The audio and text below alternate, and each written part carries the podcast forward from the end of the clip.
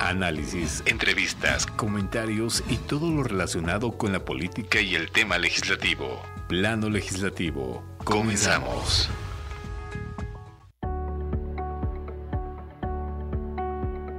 Estamos aquí en plano legislativo desde la cabina de 98.1 de Radio y Televisión de Hidalgo y también agradecemos el gusto de su atención a los que nos sintonizan por 95.1 el ritmo son del Valle de México. Muchas gracias. Bueno, pues ya está con nosotros eh, rápidamente, eh, sin más preámbulo. Tenemos muchísimas noticias, muchísima información de lo que ha sucedido la semana pasada y el fin de semana. Pero bueno, estamos con la diputada Cintia López Castro, ella es diputada federal priista y bueno, pues acaba de, lograr una iniciativa que prospera para que circulen los vehículos a 20 kilómetros por hora en zona escolar. Diputada, muy buenas tardes. También agradecemos a Fernando Moctezuma Ojeda desde el Senado de la República y a Marco Antonio García en el Estado de México. Muchas gracias, René. Es un gusto estar con ustedes y con todo tu auditorio en este lunes de puente eh, saludos desde la Ciudad de México. En breve, ¿nos podrá decir de favor cómo está esta iniciativa de la zona escolar? Sí, claro que sí. Bueno, pues esta iniciativa estoy muy contenta porque se aprobó eh, por unanimidad, pero les platico un poco a todos los radioescuchas cómo estuvo. Yo estuve en Naciones Unidas en el mes de junio y bueno, pues se presentó una iniciativa a nivel mundial, la ONU presenta, que pide apoyo a los países para combatir el, eh, los siniestros viales, las muertes por siniestros viales en el mundo, que te quiero decir que 74 mil personas mueren diario en el mundo por siniestros viales. En México, 45 personas diariamente, desgraciadamente, pierden la vida por siniestros viales. Entonces, bueno, esta iniciativa mundial es para reducir la velocidad en las escuelas a 20 kilómetros por hora y 30 en zonas eh, eh, donde hay carreteras o vías primarias. Entonces, bueno, pues regresé de Naciones Unidas, presenté esta iniciativa en septiembre y bueno, pues con el apoyo de todos los grupos parlamentarios, que la verdad es un gran logro que cuando los diputados nos queremos poner de acuerdo, le servimos más a México, fue aprobada por unanimidad y bueno, pues ahora empezaremos, eh, la próxima semana estará en la, en la comisión en el Senado y bueno, pues una vez siendo ley empezaremos a hacerlo en todo el país, empezaremos a buscar a los alcaldes, presidentes municipales, gobernadores para que en las escuelas de todo el país se puedan, primero, poner cebras peatonales para que puedan pasar los niños cuando salen de la escuela y poner esta señalización de los 20 kilómetros por hora. Perfecto. Fernando Moctezuma. Querido amigo, me da muchísimo gusto saludarlos. Diputada, justamente estoy viendo eh, que fue aprobado con 482 votos a favor. Ya comentaba usted que fue por unanimidad. ¿De qué manera se va a delimitar, eh, vamos a llamarlo, el radio de alrededor de las escuelas? Porque estoy viendo que también, eh, pues, aplica para zonas de hospitales, asilos, albergues y casas hogar. Entonces, ¿de qué manera se, se delimita este este radio eh, para saber estoy a tantos kilómetros de una escuela, a partir de aquí tengo, que circular a 20 kilómetros por hora. Eh, lo ideal, lo ideal como eh, que sería, este, que ojalá pudiéramos llegar un día ahí, es que pudiéramos cerrar la calle a la hora de entrada y salida de las escuelas. Eso sería lo ideal para que no pasaran vehículos. En México es muy complicado por la gran afluencia de vehículos, pero eso es lo ideal. Entonces, en la primera parte ahorita vámonos con señalización, vámonos por la calle. Eso es lo que se le llama entorno escolar. De hecho, pusimos este concepto en la ley, entorno escolar, que es la zona perimetral que rodea la escuela. En el caso de las escuelas, bueno, se va a pedir que sean las calles que rodean a las escuelas, normalmente son dos o tres calles, que se puedan poner las cebras eh, bien pintadas, peatonales, para que puedan pasar, y la señalización eh, para eh, que vaya a un máximo de 20 kilómetros por hora. Ahora, va a haber escuelas, eh, el otro día fui a una, hay una matrícula de 2.000 niños y, y, la gente pedía topes. Entonces, va a haber algunas escuelas donde vamos a acompañar con topes o con estos disminuidores de velocidad para que se pueda ir bajando la velocidad y, bueno, no pasen rápido los coches. Entonces, es en la zona de alrededor, yo te diría, dos, tres calles paralelas eh, pero sobre todo la calle donde es el acceso a, la entrada a la escuela y la salida de la escuela, principalmente ahí, que es una zona muy congestionada, ahí es donde tenemos que tener la señalización correcta, los topes, el pedazo peatonal para combatir las muertes de nuestros niños, porque les quiero decir que desafortunadamente la primera causa de muerte en niños, adolescentes y jóvenes de 0 a 24 años son los siniestros viales. Y ahora por eso ya la Organización eh, Mundial de la Salud ya no le llama accidente, porque un accidente no se puede prevenir. Un siniestro vial sí se puede prevenir. ¿Y cómo lo vamos a prevenir? Con señalización, bajar la velocidad. Y bueno, pues la idea es que después, en un futuro, pues se pudieran cerrar las calles en la entrada y la salida de los niños para protegerlos. Con nosotros Marco Antonio García desde el Estado de México. Marco. Buenas tardes. Primero, diputada, ¿cómo le digo? ¿Diputado o doctora? Pues mire, dígame doctora porque ese sí nunca se me va a ir. Diputada ya me queda año y medio. nombre, como ustedes quieran, a sus órdenes. Muy bien, diputada. Usted ha presentado seis iniciativas, cinco están congeladas, pero esta tuvo prácticamente la mayoría eh, total. Eh, ¿Por qué esta sí alcanzó el consenso que las otras no? ¿Qué hizo distinto en su cabildeo y qué enseñanza le deja respecto de otras muy interesantes que tiene, como la Ley Federal de Protección de Denunciantes y Testigos de Corrupción? A ver, estás tocando un tema fundamental. Eh, estoy muy, em, a veces molesta mucho como legislador que otras iniciativas no se aprueben, porque una que me interesaba muchísimo que se aprobara es que eh, exista la licencia por luto. Eh, muchas personas eh, fallece algún familiar directo, mamá, papá, hijos, hermanos, y eh, no por ley no está esta esta prestación, no está esta licencia por luto. Entonces muchas veces se tienen que presentar a sus trabajos al otro día o muchas veces está a consideración del jefe. Eso me parece que es un retroceso en nuestro país. Eh, la verdad es que no quisieron eh, no quisieron aprobarlo en la comisión de trabajo.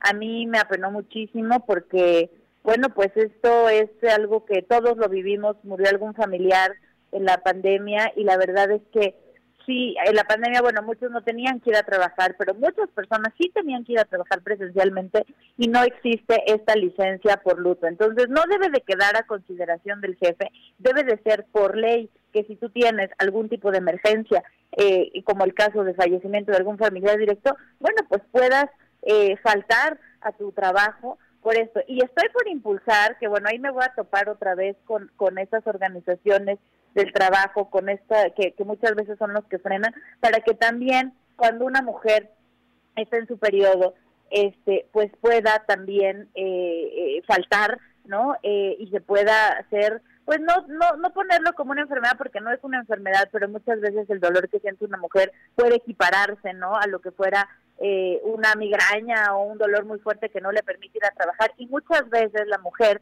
lo que hace es pues no hablar de esto porque porque le da pena, porque su jefe es hombre. Entonces necesitamos estar en un país donde cada vez las cosas estén menos a consideración de los jefes y sea por ley. Entonces, bueno, pues voy a seguir impulsando estas iniciativas que traigo. Por lo pronto, esta iniciativa eh, que, que se llama eh, AMO 30, así se llama en las Naciones Unidas, o LOC 30, eh, eh, pues estoy muy feliz de haberla traído a México, de que sí se aprobó. Me apoyaron muchísimas organizaciones de la sociedad civil a quienes reconozco y bueno, pues somos de los primeros países eh, que están aprobando esta ley y, a mí me da muchísimo orgullo, me da, me da muchísimo gusto que sea México de los primeros países en hacer esto realidad. Ahora, ¿qué falta? Pues lograr que nuestros alcaldes, presidentes municipales y gobernadores se comprometan, pues para que nos ayuden a poner la señalización en todas las escuelas. Exactamente, diputada, eh, yo le iba a comentar, lo saluda, la saluda, la saluda este René Acuña. Dice que usted va a buscar, como usted lo dice, alcaldes, presidentes municipales y gobernadores, que obviamente, ¿no? Y, algunas legislaturas también, me imagino. Eh, usted me imagino que va a viajar a los 32 entidades y ¿qué recursos lo va a hacer? ¿Quién le va a apoyar en ese sentido, diputada?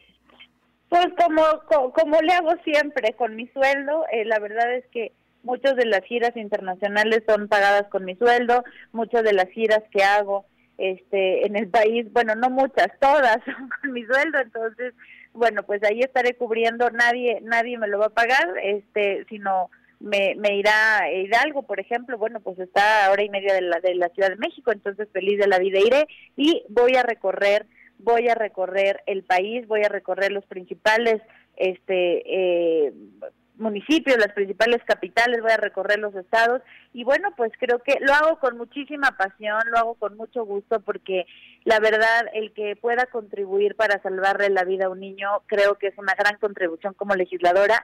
Lograr que se apruebe en pleno es dificilísimo, la verdad es que hay legislaturas que, que, muchos pasan esperando tres años para que aprueben su ley. Es muy difícil y pues yo estoy muy contenta este que esta ley ya vaya avanzando para que pueda ser una realidad. Entonces, vamos a recorrer, voy a buscar a los gobernadores y ya si me permiten en su programa les voy contando qué gobernadores nos van recibiendo y quiénes no, para que también los evidenciemos. ¿Cómo ven? Perfecto, ya sabe que pues el espacio rápidamente, Fernando, otra pregunta. Sí, justamente, ¿qué falta para impulsar estas ambas, ambas licencias que estás comentando, tanto la licencia menstrual como la licencia por luto? Ahorita me puse a investigar, desde 1947 está aprobada en Japón, ¿qué falta aquí en México? Eh, bueno, pues en México, desgraciadamente, eh, gracias por investigar esto. Efectivamente, Japón, eh, Dinamarca, Suecia, o sea, prácticamente todos los países de, del mundo, bueno, sobre todo de países eh, de primer mundo, pues, pues ya no, no, no es un derecho que tengan que, andar peleando, es el derecho al, al, trabajo digno, es el derecho a poder también este, cubrir tus necesidades. Entonces, bueno, pues eh, ya hay países que están legislando, por ejemplo, eh, países como Italia, España, varios de Europa ya te da, tienes hasta un mes para hacer teletrabajo que eso se reguló después de la pandemia. Entonces, bueno, en México, ¿qué sigue pasando? Que tienes que irle a pedir a tu jefe, que tienes que pedirle permiso, que tienes que ver si le cae bien. No, no, no, no, es un derecho. Entonces, voy a, voy a regresar a hablar con el presidente de la Comisión de Trabajo de la Cámara de Diputados, que es de Morena, y bueno, pues voy a insistir que eh, podamos aprobarlo en comisiones. ¿Qué es lo que no quieren? Bueno, pues a veces están amañados con organizaciones donde ya, o las empresas y ya no quieren darle días a los empleados, pero a ver, un empleado que, que acaba de fallecer, un familiar, un hijo, un papá, una mamá, pues por supuesto que no tiene rentabilidad alguna y además es inhumano que se le haga ir a trabajar el otro día. Entonces, pues vamos a impulsar para que esto sea ley y automáticamente mete su licencia y tiene cinco días. Perfecto, Marco Antonio García. Diputada acaba de ser electa como consejera política nacional del PRI. ¿Hay alito para rato y esto qué significa para la alianza?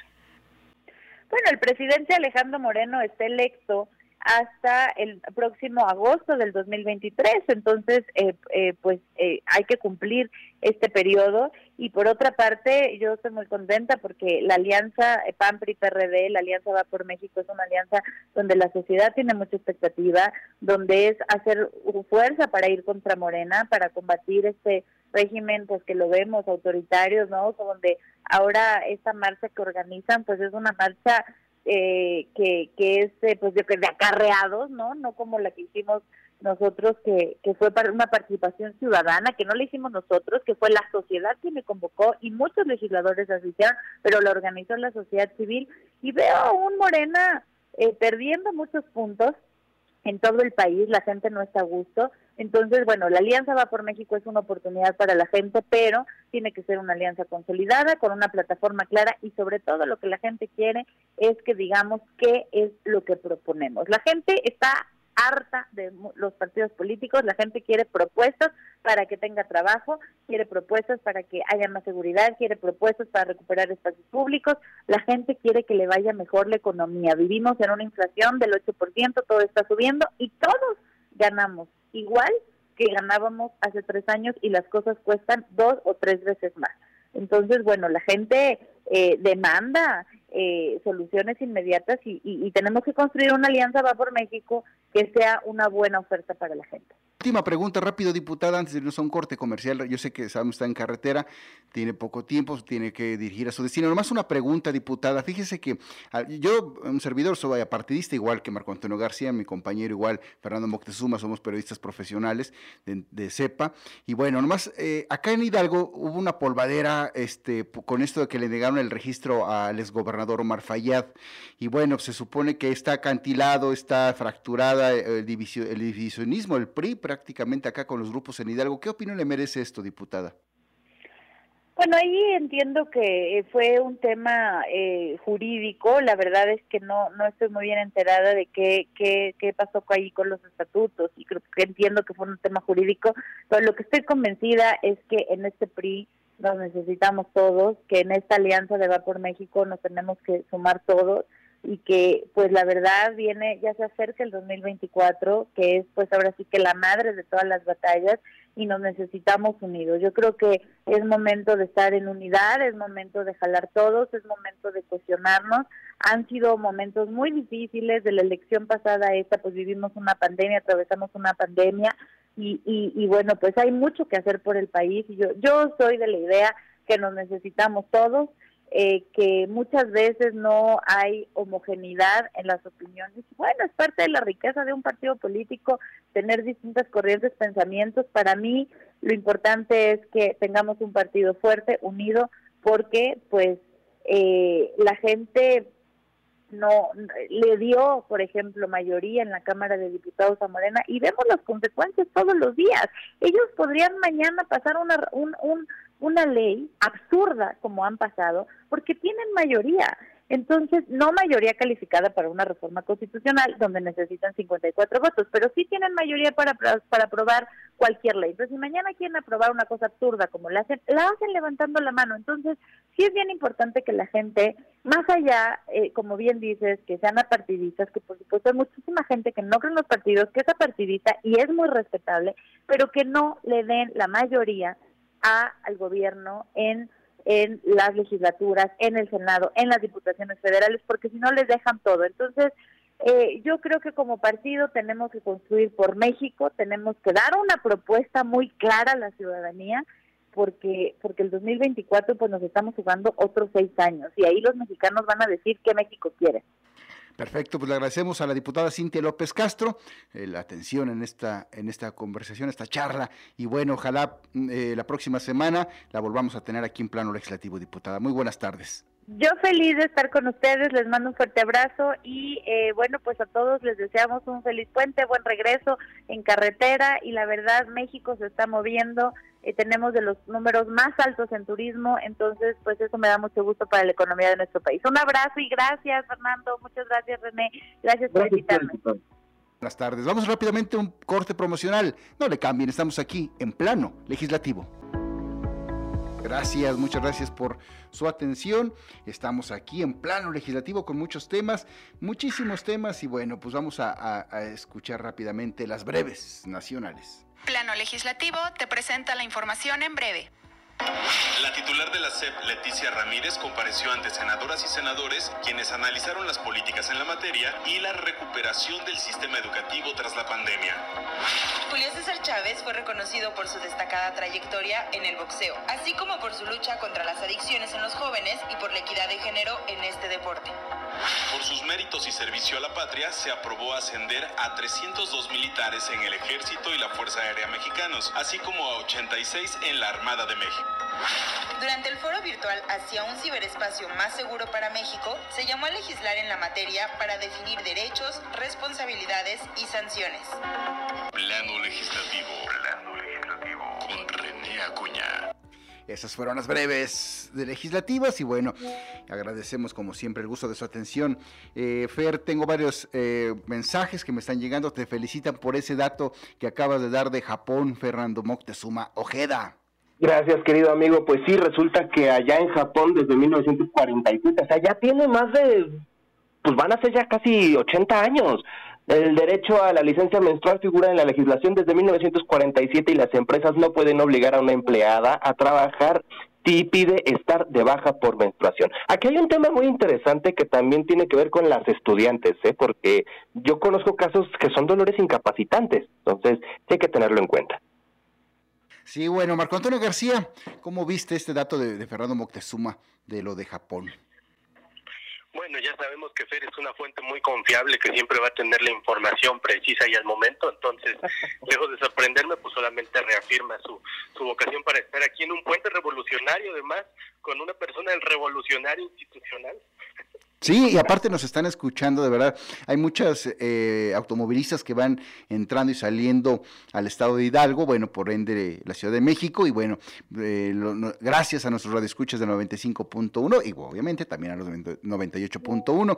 Y bueno, pues la verdad, el, tema, como vimos, eh, no se quiso como que yo siento, con volviendo a lo de la diputada Cintia López Castro, que es priista de CEPA, y como ayer tú lo mencionaste, Marco Antonio García fue nombrada consejera nacional del PRI, como que que no se quiso enganchar con este tema del exgobernador Omar Fayad Meneses, que fue pues em, cepillado, por llamarle coloquialmente, eh, no lo dejaron llegar para eh, formar parte de estas consejerías nacionales. Acá en Hidalgo se levantó una polvadera política entre los seguidores de Omar Fayad Meneses sobre este tema y bueno, tal le preguntamos aprovechando a la diputada, pero yo siento, Fer, Marco, que no se quiso enganchar. ¿Cómo viste, Marco? de ser electa consejera política nacional, entiendo su postura institucional, que lo que menos quiere en este momento es un conflicto, pero ojalá en próximas intervenciones, en próximas pláticas que tengamos con ella, podamos cuestionarle eh, cosas como el futuro de Alito, el futuro de la alianza. Este no se va a enganchar, no se va a enganchar, obviamente, lógico. Eh, Fer, ¿Tú cómo viste a la diputada? ¿Verdad que tampoco se quiso enganchar? ¿Cuál fue tu perspectiva, Fernando Moctezuma? por supuesto que no se va a enganchar, amigo, y se entiende. A ver, está, está llegando a un puesto por el que se ha esforzado muchísimo eh, y está presentando muchas más iniciativas eh, que muchos de sus compañeros. Entonces, creo que lejos de engancharse y de enfrascarse en cuestiones eh, pues particulares, tiene que cacarear el huevo de las iniciativas que ha presentado sido también ahí contigo, pero bueno, como dice Marco Antonio, hay que ver más adelante. Bueno, va a ser obviamente cualquier priista, siento que no va, eh, va a tocar ese tema con mucho cuidado, pero sí sea conveniente ver eh, a los seguidores y no seguidores de, Alito, ahí en, el, en, la Cámara Alta, en la Cámara Baja, ¿qué opinan sobre este tema? Pues porque la verdad, en los tweets que, ha publicado Omar Fayad Meneses, pues se siente decepcionado y bueno, este, se armó acá en Hidalgo la polvadera, ¿eh? No, no, no, voz de Omar Fayad sigue pesando muchísimo en el PRI, no, no, no, no podemos ser omisos no creo. Tanto como, tanto como la voz de Alito, hay, hay cargos en el PRI, hay estructuras muy hechas que difícilmente van a cambiar de la noche a la mañana. esos son temas que se tienen que poner sobre la mesa. Por, por ejemplo, declaraciones desafortunadas, como a lo que a los periodistas se les mata de hambre. Claro, no lo dijo Fallar, pero yo creo que si le buscamos también hay que habrá cosas que encontrarle, ¿eh? Sí, por supuesto. A ver, y, y, no nos vayamos tan lejos. No es nada extraordinario que haya pues distintas corrientes al interior de todos los partidos, ¿eh? De todos los partidos. Y les podemos preguntar a los morenistas de Mario Delgado y les podemos preguntar a los panistas de Marco Cortés y le podemos preguntar a los perredistas de Jesús Zambrano. Y lo mismo va a suceder con Alejandro Moreno. No es nada extraordinario. Lo que sí es cierto es que unos partidos pesan más que otros. Sí, vamos a escuchar rápidamente un fragmento de Alito que calondo entre como que indirectas. Dejarles claro que los tiempos del PRI son otros. No pueden ser dominados por la incongruencia de escatimar la colaboración que se requiere en esta hora decisiva para nuestro país. Los tiempos del PRI exigen la contribución de los priistas de cepa, que es contraria a las que simulan todos los días, a los que regatean su esfuerzo para después reclamar que no se alcanzaron los resultados planteados, a los de la gran voz para la crítica interna, pero serviles. Pues eh, la verdad, como viste, Fer, pues lo que te digo, o sea, realmente no es nada extraordinario ni exclusivo del revolucionario institucional. Es algo que en todas las, en todos los partidos se da, en todos hay corrientes y por supuesto que en todos los partidos buscarán la unidad y el consenso de las mayorías, pero eso no significa que que ya por este tipo de cuestiones ya se deshizo el PRI. El PRI se viene deshaciendo desde hace más de 20 años y pues no termina de, de destruirse, ni de transformarse, nomás ahí está existiendo en una eterna agonía.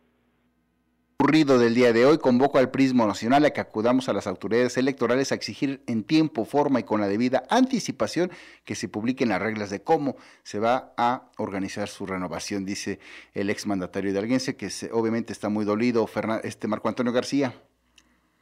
Bueno, ahí está. Eh, no, no acabábamos de escuchar días antes cómo se entrevistaba con el magistrado Felipe de la Mata para decirle ayúdame a tener el control total de mi partido. Claro, todos los partidos tienen casicazgos, pero en el PRI está exacerbadísimo. Alejandro Moreno es una voz tóxica, es una voz eh, de la que nadie quiere estar cerca. Ha lastimado mucho a su partido, ha fragmentado totalmente a la oposición. Pocas cosas le han hecho tanto daño a la democracia como a Alito Moreno.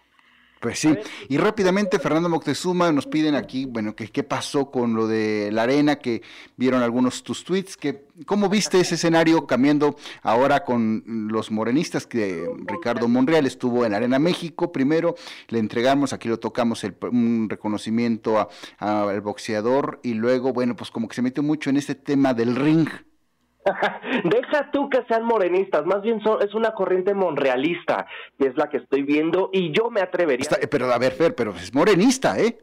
Ah, claro, no, sí, pero no deja de desmarcarse, ¿eh? El hecho de que, la, y lo escribo en la columna de hoy, si la quieren leer, en planolegislativo.com, eh, está, no deja de desmarcarse del tinte guinda y no de esto de que la próxima semana no va a estar en la marcha del presidente, deja un mensaje muy claro y por supuesto que debe llamar la atención de todas las dirigencias, tanto de Mario Delgado en Morena como de Marco, Alito, Jesús y hasta de Dante Delgado en Movimiento Ciudadano.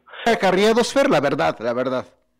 Yo no dudo, mira, yo no voy a meter las manos al fuego por ningún político, yo no dudo que haya acarreados como se acostumbra en todo en todo evento político, pero sí te voy a decir que los que vi, si fueron acarreados, fueron acarreados contentos, si fueron acarreados eran convencidos, sí vi una masa enardecida, eran a la Arena México le caen unas 12 mil personas, los vi contentos, los vi enardecidos, los vi convencidos. Entonces, no podría decir que todos fueron acarreados, ni por supuesto que todos fueron eh, por su propia convicción. El abogado del diablo, ¿a quién va a defender? Cada vez más a Ricardo Monreal, porque el peso político que tiene se ve que no solamente es entre actores políticos, sino también en las calles, en el territorio, y eso cómo importa en época preelectoral. Pues sí, porque, bueno, en su video de agradecimiento dice Ricardo Monreal que agradecía a los seguidores que venían de muchos estados que ellos pagaron sus viajes con sus propios recursos. Ahí sí, la verdad, yo discrepo, yo siento que no creo que vengan, imagínense, de Baja California, desde el sur, norte del país, cuánto sale un boleto de avión, o incluso por tierra, pues ahí sí como que mm, no se le, no lo escucho tan creíble a Ricardo Monreal. Yo llegué a ver de ahí mismo delegaciones de Baja California, de Coahuila, de Chiapas, de Oaxaca, de Veracruz, eh, que me parece que son los estados más alejados de aquí del centro de la capital. Por supuesto, Hidalgo, Edomex, Morelos, en fin, eh, Puebla, pues esos están más cerquitas, pero de, de, esos, de esos que mencionas, sí los llegué a ver. Fer, y con todo ese tacto eh, periodístico, ¿cómo sentiste que sabor te dejó este, en resumen, en síntesis, este lanzamiento de Ricardo Monreal en Arena México? cuadrilátero. En, lo personal yo considero que este se puede tomar como el arranque de la campaña o de la carrera electoral. No sabemos con qué color, no sabemos con qué partido. Como lo escribo en mi columna nuevamente, sin más bandera que la de México, Ricardo Monreal ya arrancó su carrera por, por la sucesión para 2024. Antonio García. Ricardo Monreal es poderosísimo y va a poner a temblar a más de uno, tanto en Morena como en la oposición. Sí, yo también coincido con ellos, pero bueno, vamos a esperar mañana en el martes del Jaguar qué va a hacer ahora Laida Sensores, la gobernadora de Campeche, que no la han ni la van a querer, ni la van a pretender amanatear, pues con esto, ni amordazar con esto de, que ganó Amparo Ricardo Moner, le va a seguir dando, más yo creo que levantó la polvadera política, pero pues va, hay que estar, no perder, no hay que perder de vista mañana el programa de, del Jaguar, ¿no?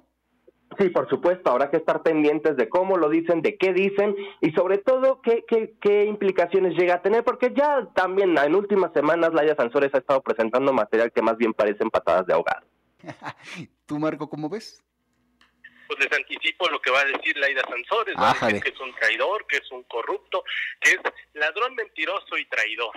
¿no? contraviniendo los principios de Morena, que ya se está desafanando el partido, que ya se vaya antes de que llegue diciembre, por ahí sacará alguno que no va a ser un gran escándalo. Sí, bueno, hay, que estar pendiente. ¿eh? Tiene, tiene, toda la razón. Ricardo Monreal se está, yo se los adelanté hace más de un mes, les estoy diciendo, tengo un mes diciéndoles, Ricardo Monreal se va a ir de, de, de Morena. Tengo más de un mes diciéndoselos y no me lo creen a estar muy pendientes. Hasta ahorita Laida Ascensores no ha amagado nada en sus cuentas de Twitter, pero bueno, no tarda hoy, hoy sin duda alguna, de un momento a otro va a sacar algún chispazo para lo de mañana su programa. Bueno, el tiempo se nos agota, de verdad agradecemos a todos, a todas y a todos los que nos están sintonizando ahorita que están transitando. Eh, manejen con precaución, tanto los que entran para Hidalgo, para el Estado de México, Puebla, como para los que salen a sus distintos eh, destinos. Gracias, Fernando Moctezuma, desde el Senado de la República. Gracias a ti, querido amigo. Disfruten su, puente. Arroba o en todas las redes sociales. Les mando un abrazo. En el Estado de México, el abogado del diablo, Marco Antonio García. Muchas gracias amigos y a las personas que nos escuchan. En Twitter me encuentran como arroba García Pérez-bajo. Cuídense mucho. Gracias a, Mario Tapia de verdad por su apoyo en los controles aquí en plano legislativo en 98.1 y gracias a los de 95. del Valle de México. Se despide usted su amigo René Acuña y nos vemos, el, nos escuchamos el próximo miércoles aquí a las 12.30 en plano legislativo. Muy buenas tardes.